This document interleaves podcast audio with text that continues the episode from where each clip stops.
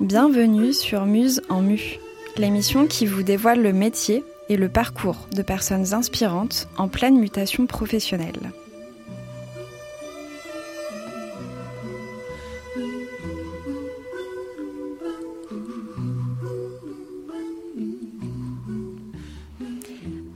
C'est Agnès Faucoulanche. J'accompagne à l'évolution professionnelle via des bilans de compétences. Au quotidien, j'aide des femmes et des hommes à rêver leur futur et à le rendre viable. Ensemble, nous questionnons ce qui crée l'étincelle chez eux. Nous explorons le champ des possibles pour éclaircir le chemin professionnel souhaité. À travers cette émission, j'aimerais vous faire découvrir, autant à eux qu'à vous autres, des métiers, mais aussi des histoires de personnes inspirantes qui ont osé rêver et s'écouter. Entendons nos invités nous conter leur mue. Ce passage où se produit un renouvellement se révèle une autre peau à assumer avec ambition. Chaque mois, vous découvrirez un nouveau portrait. Et chaque portrait sera divisé en deux parties. La première portera sur la découverte du métier et la seconde sur la période de transition professionnelle.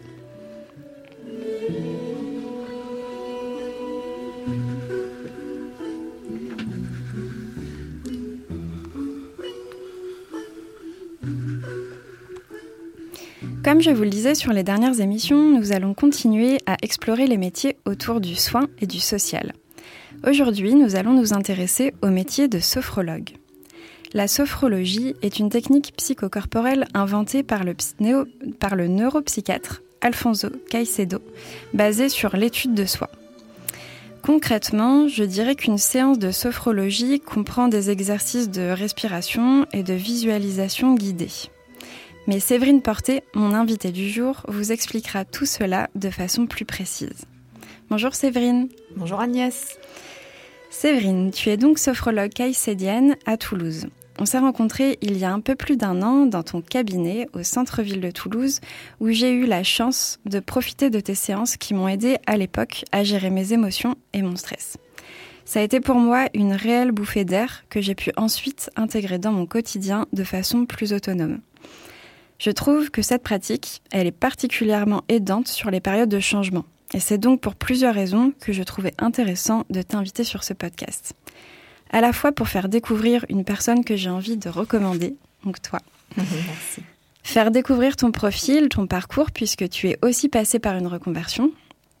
Et puis faire découvrir ton métier, ta pratique, ce qui peut aussi aider d'autres personnes à découvrir la sophrologie. Alors pour commencer, est-ce que tu peux nous expliquer en quoi le métier de sophrologue, en quoi il consiste et à quoi ressemble ton quotidien? Quels sont les différents formats d'accompagnement possibles? Oui, bien sûr. Donc euh, je dirais que le métier de sophrologue consiste à proposer un accompagnement euh, sur des problématiques euh, assez diverses et que l'on peut rencontrer dans, dans nos parcours de vie. Donc la sophro, par contre, ne soigne pas, elle ne guérit pas mais euh, elle aide les personnes à apprendre comment au quotidien il est possible de se sentir mieux, à la fois corporellement, mentalement, mais aussi émotionnellement. Euh, la sophrologie s'inscrit aujourd'hui comme une véritable euh, science et même une discipline dans des domaines variés comme les entreprises, les écoles, tout le milieu également social et associatif, le milieu sportif euh, et, bien d'autres. Personnellement, moi, je suis sophrologue caïcédienne, spécialisée dans la gestion des émotions, la gestion du stress auprès d'enfants et d'adultes. J'interviens à la fois en collectif sous forme d'atelier, mais aussi en individuel dans un cabinet. Ok. Est-ce que tu peux nous dire par quelle, euh, formation tu es passé euh, pour démarrer dans ce métier? Oui, alors j'ai tout de suite choisi de me former dans une école caïcédienne, du coup, euh, c'est-à-dire celle qui enseigne la sophrologie authentique.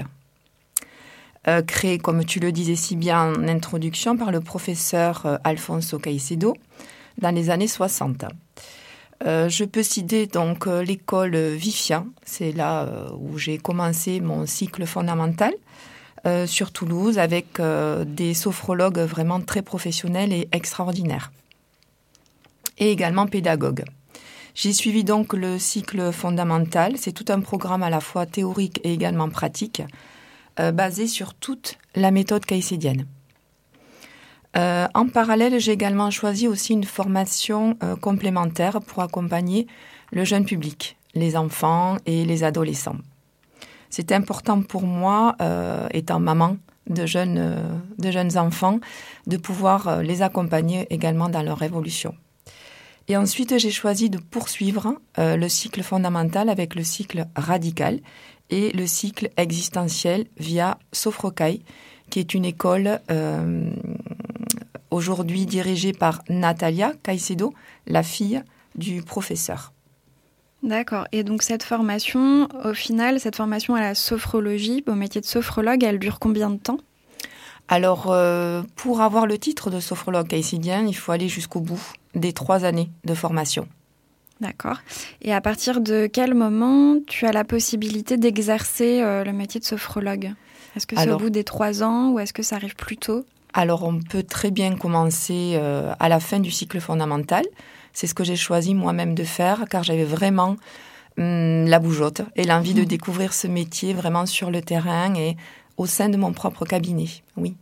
Donc cette formation permet ça. Donc à partir de la première année, il y a la possibilité de commencer à exercer et ensuite on continue à se former au métier. Et est-ce que tu peux nous en dire un peu plus sur justement l'évolution entre le cycle fondamental, radical, existentiel? Quelle est la différence euh, de fond euh, en termes de contenu, euh, de réflexion? Disons que le cycle fondamental agit sur les premières structures en fait hein, humaines à savoir le corps, l'esprit, il y a également l'âme. Et le cycle radical permet d'aller encore plus en profondeur personnellement. Nous allons euh, au fond des cellules, nous allons chercher l'intuition, la confiance, d'autres structures un petit peu plus enfouies en nous. Et le cycle existentiel permet d'aller au dehors, c'est-à-dire d'aller à la rencontre des autres, avec toutes les valeurs existentielles que nous, que nous avons pu mettre au grand jour pendant toute euh, cette formation.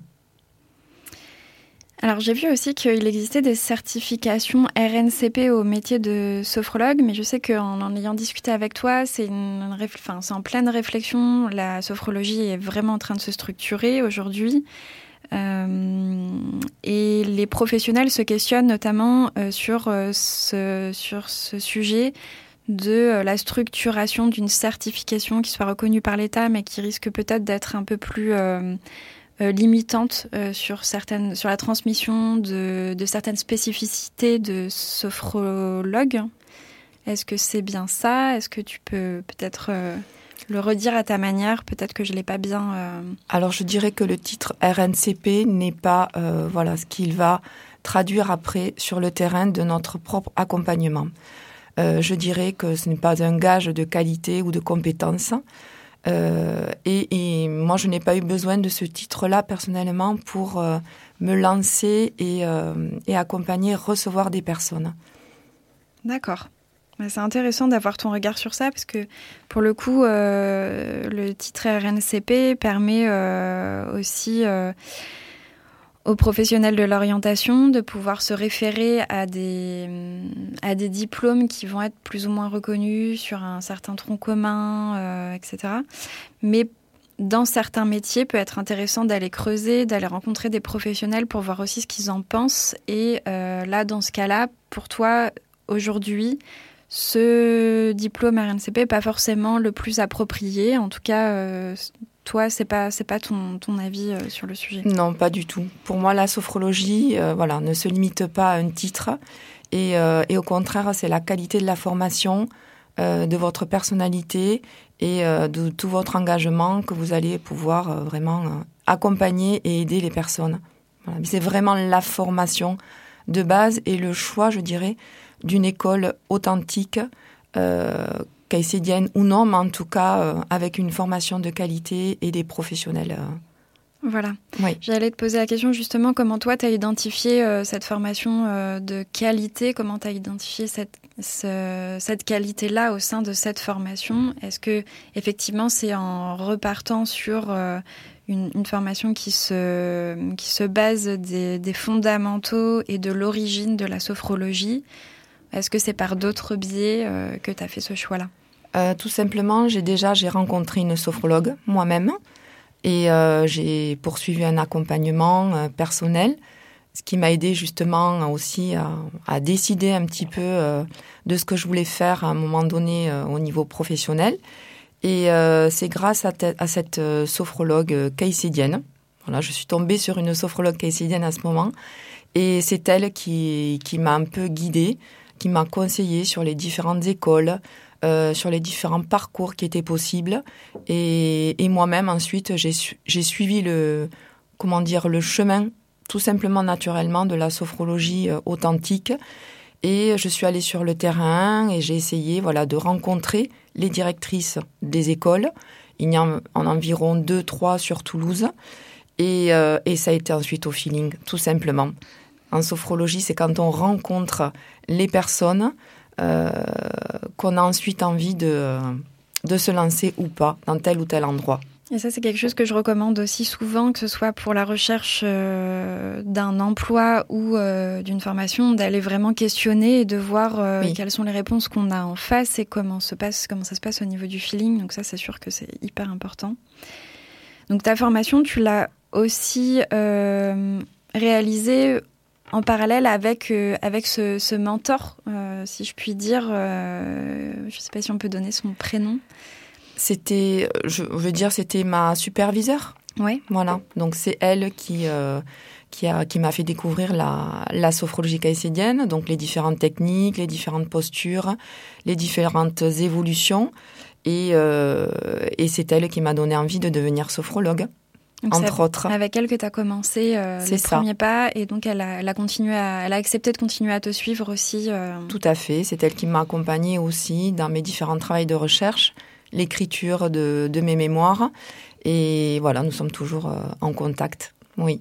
parce qu'effectivement, durant ta formation, on t'a demandé aussi euh, d'écrire un mémoire. Oui, tout à fait. Un mémoire en fin de cycle fondamental et ensuite dans le cycle radical et également existentiel. Oui, oui. Ok. Alors maintenant qu'on a parlé euh, de façon un peu générale de, de la sophrologie, euh, c'est vrai qu'on a cité euh, la sophrologie caïcédienne. Est-ce que tu peux nous, Oui. nous expliquer vraiment sa spécificité, en quoi elle est différente des autres? Oui, disons qu'elle est, euh, qu'elle est quand même essentielle, cette sophrologie calcédienne, parce qu'elle découle déjà du merveilleux travail de recherche et d'études, euh, de rencontres à travers le monde du professeur Caicedo. Je le cite et je le reciterai, c'est vrai. Euh, il est important pour tout sophrologue qui cherche à s'installer. La méthode caïcédienne, elle est claire, elle est précise, et elle m'a formée avec à la fois des relaxations dynamiques, mais aussi euh, des techniques spécifiques. Il y en a 48 en tout, dans toute la formation, et euh, que j'adapte ensuite en fonction des, des besoins de mes patients. Est-ce que justement tu veux nous lire un petit passage euh, donc du livre d'Alfonso Caicedo qui est pour toi euh, une petite bible C'est euh, ça. Si j'ai comp- si j'ai bien compris.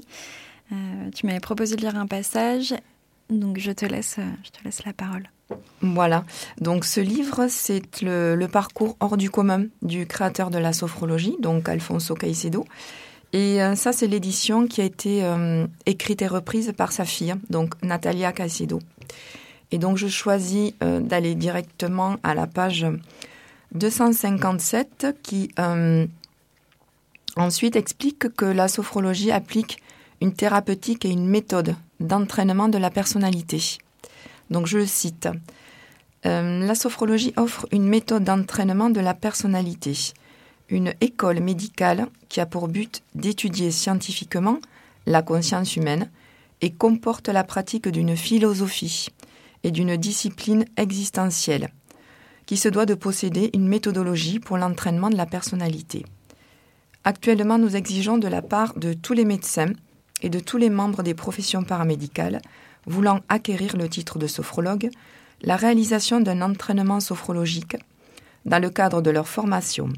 Cet entraînement se situe dans la ligne de l'expérience vécue et s'appuie, comme toutes les techniques sophrologiques, sur la modification des niveaux de la conscience ainsi que sur les principes du schéma corporel comme réalité vécue et de l'action positive et de la réalité objective. Nous assistons également à l'adaptation de la méthode d'entraînement sophrologique fondamentale aux différentes spécialités médicales. Il est fort possible que l'on voit sous peu l'entraînement sophrologique se développer au niveau de la médecine de demain, comme au niveau social, dans le cadre d'une médecine préventive, répondant aux besoins de l'humanité de disposer de méthodes précises pour lutter contre les maladies de notre temps. Merci. Justement, on avait parlé ensemble euh, en préparant l'émission de cette euh, relation à la médecine. Et, euh, et pour toi, c'est très important de, de, pouvoir proposer cette thérapie de façon complémentaire avec des, des médecines conventionnelles. Ou générales. Voilà. Hmm. Euh, c'est aussi ce qui ressort de ce, de ce passage et, et, et je retiens aussi le côté euh, expérimentation, entraînement à la sophrologie. Oui. Parce qu'effectivement, euh, avant de devenir, euh, avant de pouvoir exercer une profession, on va souvent euh, l'expérimenter, s'entraîner à faire un stage, faire des euh, faire un stage d'observation, euh, avoir une immersion d'une manière ou d'une autre. Dans le métier de sophrologue, c'est pas forcément possible d'assister à des séances en présence d'un bénéficiaire. En revanche, ce qui est clairement possible, c'est de pouvoir l'expérimenter sur soi, comme c'est le cas dans d'autres métiers, avec d'autres formations, euh, coach par exemple, euh, psychologue, etc. Et donc voilà, ça c'est quelque chose qui ressort aussi euh, du texte. Euh. Oui, c'est essentiel. L'entraînement, c'est vraiment une des clés en fait de la réussite entre guillemets de, de la sophrologie. tout passe par ce que l'on appelle en sophrologie la vivance, c'est-à-dire le ressenti après chaque technique, les émotions, les sentiments, euh, tout s'exprime pendant la vivance, en fait.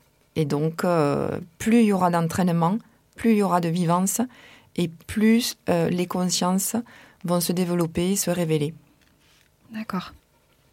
C'est intéressant aussi, moi je fais le parallèle avec le bilan de compétences. On dit mhm. souvent que c'est un, c'est vraiment un vrai prérequis que d'avoir fait soi-même un bilan de compétences et d'être passé par une réorientation professionnelle pour pouvoir orienter, euh, en tout cas accompagner euh, les personnes dans, dans leur réflexion. Et voilà, ça se refait au même niveau euh, d'expérimenter pour pouvoir accompagner l'autre, se mettre à sa place et comprendre les différentes, différents obstacles, même si on n'a pas une vision totalement complète de, la chose.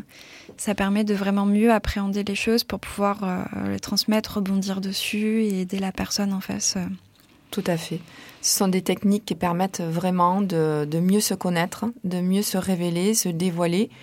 Et en tant qu'accompagnateur, j'ai envie euh, de la vie, je trouve que c'est important d'abord euh, d'avoir expérimenté pour soi-même comme un cadeau et pouvoir après accompagner, mieux écouter et proposer des protocoles adaptés. Mmh.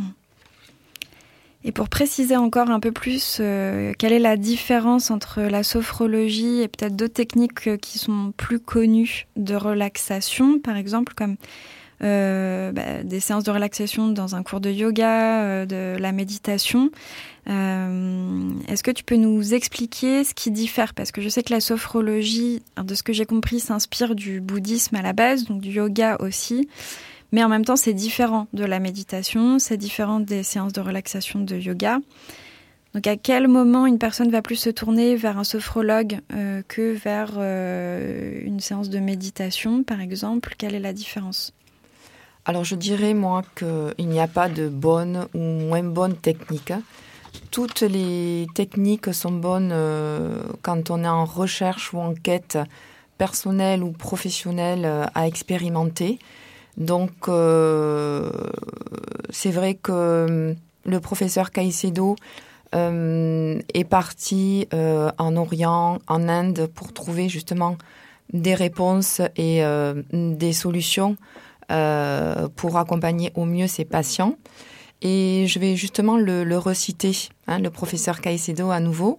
Je vais reprendre un petit, un petit peu ses mots à ce sujet, parce que c'est vrai que souvent il y a des amalgames et c'est important de préciser tout ça. Donc je le cite. la sophrologie n'est pas l'hypnose. J'ai pratiqué les procédés hypnotiques avec une intention de rechercher et je les ai abandonnés car ils consistent en la modification de l'état de la conscience, ce que je n'ai pas jugé nécessaire pour la pratique de ma méthode, laissant son emploi aux psychologues, psychiatres et experts responsables. La sophro n'est pas une méthode orientale de libération comme le yoga et le zen. J'ai voyagé en Orient pour les étudier je reconnais leur importance philosophique et doivent être dirigés par des maîtres authentiques. Ma méthode s'oriente vers d'autres directions et se base sur l'intégration de la conscience, évitant tout genre de modification. Donc à part quelques gestes et quelques postures, elle ne pratique pas ce genre de procédé. Ma méthode n'utilise aucun procédé ni physique ni chimique qui modifie ou altère la conscience. Bien au contraire, les techniques mènent à une conscience libre, claire, alerte et intégrée, condition nécessaire pour la conquête de la liberté, la responsabilité, la dignité comme valeur essentielle de l'existence sophronique. Ok, donc c'est vraiment la, la sophrologie vise vraiment à l'intégration de la conscience. Oui. Donc avoir conscience de ce qui se passe et non pas à la libération ni à la modification de, notre état euh, Tout à fait. Oui. Euh, parfait. Et eh ben de toute façon, tout à l'heure à la fin de l'émission, on va avoir la chance euh, de tester une mini séance de sophrologie préparée par Séverine Porté. Donc maintenant, on va pouvoir se euh, rapidement euh, revenir de façon plus précise sur le, concret du métier. Quelles sont d'après toi les compétences clés de ce métier? Alors, les compétences, je dirais qu'elles sont euh, assez nombreuses. je vais parler pour moi en fait. Hein. Mm. L'essentiel, c'est l'écoute, l'écoute active, la motivation, la persévérance, l'adaptabilité. Et, euh, je dirais également euh, la capacité à aussi savoir s'entourer des autres et ne pas rester seul. C'est important quand on est sophrologue dans l'aventure de, rester en contact avec euh, des professionnels du milieu pour échanger, garder le lien, être connecté. Voilà, j'en oublie plein d'autres, il doit y avoir après tant de, de, valeurs comme ensuite la confiance, l'intuition, hein, la créativité. Et à propos de s'entourer, justement, euh, je sais que tu es très en lien avec la Maison de la Sophrologie. Est-ce que tu peux nous en dire quelques mots? Oui, alors la Maison de la Sophrologie, c'est une euh, association qui est toute récente, toute neuve, euh, qui a été créée donc par huit sophrologues toulousaines dont je fais partie, évidemment, de l'aventure. Et donc, euh, l'idée et l'objectif de cette maison de la sophrologie est de promouvoir la sophrologie, euh, en parler autour de nous, et euh, nous accueillons bah, tout public, peu importe, et également des, des sophrologues qui sont soit en formation ou qui sont soit déjà en cours d'installation ou installés et euh, nous les aidons, nous les renseignons, nous pratiquons ensemble et cette euh, synergie crée vraiment euh, de l'émulation autour de la sophrologie. Et pour moi, ça me tient à cœur parce que c'est une discipline qui est quand même assez récente et qui a besoin d'être révélée et, dévoilée. Donc c'est à la fois euh, un lieu euh, où les sophrologues, les professionnels peuvent se retrouver entre eux et en même temps un lieu de découverte pour euh, n'importe qui qui souhaite faire une première séance de découverte de sophrologie. Il y a différents ateliers que nous mettons en place. Ça va de la découverte de la sophrologie à d'autres ateliers comme arrêter de fumer, mieux dormir et ainsi de suite. Nous mettons tout ça en place là nous venons de le faire en début d'année. Donc il y aura un programme sur le site euh, prochainement. Super, bah, merci Séverine. On va clore la première émission ici. Euh, merci de nous avoir fait découvrir ce qu'est la sophrologie. surtout écoutez l'émission bien jusqu'au bout parce que vous allez pouvoir profiter de la séance proposée par Séverine. C'est une vraie passion pour toi, la sophrologie, et tu as été attiré par les métiers de contact visant à comprendre les besoins des autres pour les aider à atteindre un certain mieux-être. Mais tu n'as pas toujours été sophrologue et tu as même consacré la majorité de ta vie professionnelle à un autre métier de contact qui est très différent de la sophrologie. Et tout ça, je vous laisse le découvrir dans le prochain épisode qui euh, sera disponible dans 15 jours. Donc le lundi à 17h sur euh, Radio Campus. Et donc euh, vous pourrez découvrir cette, la, période de reconversion de Séverine Porté. Alors je vous laisse directement découvrir le site internet de Séverine Porté, donc www.s porter-sophrologue.fr. Elle a également une page euh, LinkedIn, Facebook et Instagram. Merci à toi et à l'équipe de Radio Campus, à la réalisation et à la technique aujourd'hui Thomas de la Fosse. Et vous avez entendu comme morceau de musique Grace de, Grace de Yo-Yoma et Bobby McFerrin. Vous pourrez également retrouver l'émission sur le site de Campus FM ou sur musenmi.fr et les épisodes sont également disponibles sur toutes les plateformes de podcast. Et maintenant, place à la séance de sophrologie. Bien, pour nous préparer à notre mini séance de sophrologie de relaxation, nous commençons déjà à installer notre corps confortablement sur notre chaise ou bien un fauteuil, les pieds bien à plat, ancrés au sol le dos bien droit, la nuque et la tête bien relâchées, les épaules, les bras, les mains, bien détendus. Et nous pouvons fermer tranquillement nos yeux, lentement. Commencez à faire la parenthèse avec tout ce qui nous entoure au dehors, à l'extérieur. Les bruits, les sons. Nous les laissons passer petit à petit pour nous concentrer encore un peu plus sur la présence et toute la forme de notre corps là, bien installée. Agréable présence également de notre respiration. Une respiration que nous allons bien placer dans le bas de notre ventre. Nous inspirons profondément par notre nez et nous expirons, nous soufflons bien. Encore une fois, j'inspire, je prends l'air et je souffle, j'expire. Encore une fois, j'inspire et j'expire. Bien, nous continuons maintenant de nous concentrer sur notre tête et notre visage que nous relâchons. Nous détendons toute cette partie de notre corps.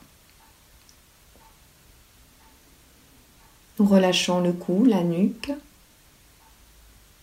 les épaules, les bras, les avant-bras, les mains, nos doigts, relax, relaxation. Nous relâchons le thorax, le haut de notre dos. Nous détendons toute notre région abdominale, ainsi que le bas de notre dos, nos lombaires. Nous retrouvons d'ailleurs notre respiration maintenant, la plus calme douce dans notre ventre. Inspiration et expiration.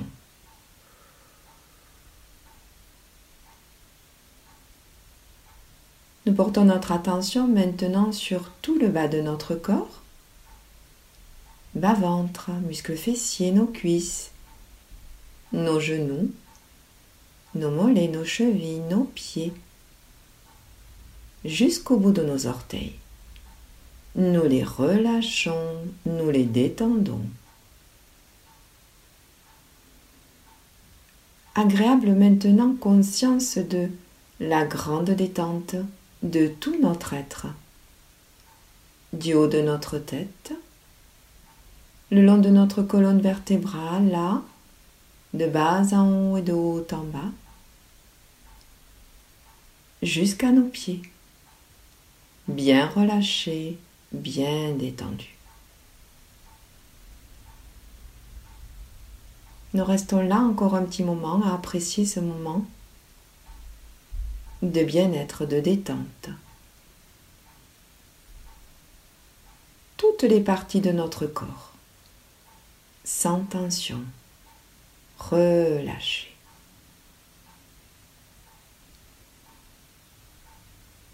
Bien. Et tranquillement, doucement, nous allons nous préparer maintenant à ressortir au dehors, à l'extérieur. Nous prenons trois grandes inspirations. J'inspire et j'expire. J'inspire et j'expire. J'inspire, je prends l'air et j'expire. Bien, je commence à bouger les orteils, tous les doigts de mes mains, grimacer mon visage, étirer tout mon corps. Je peux bailler si j'en ai envie. Voilà. Relax, relaxation.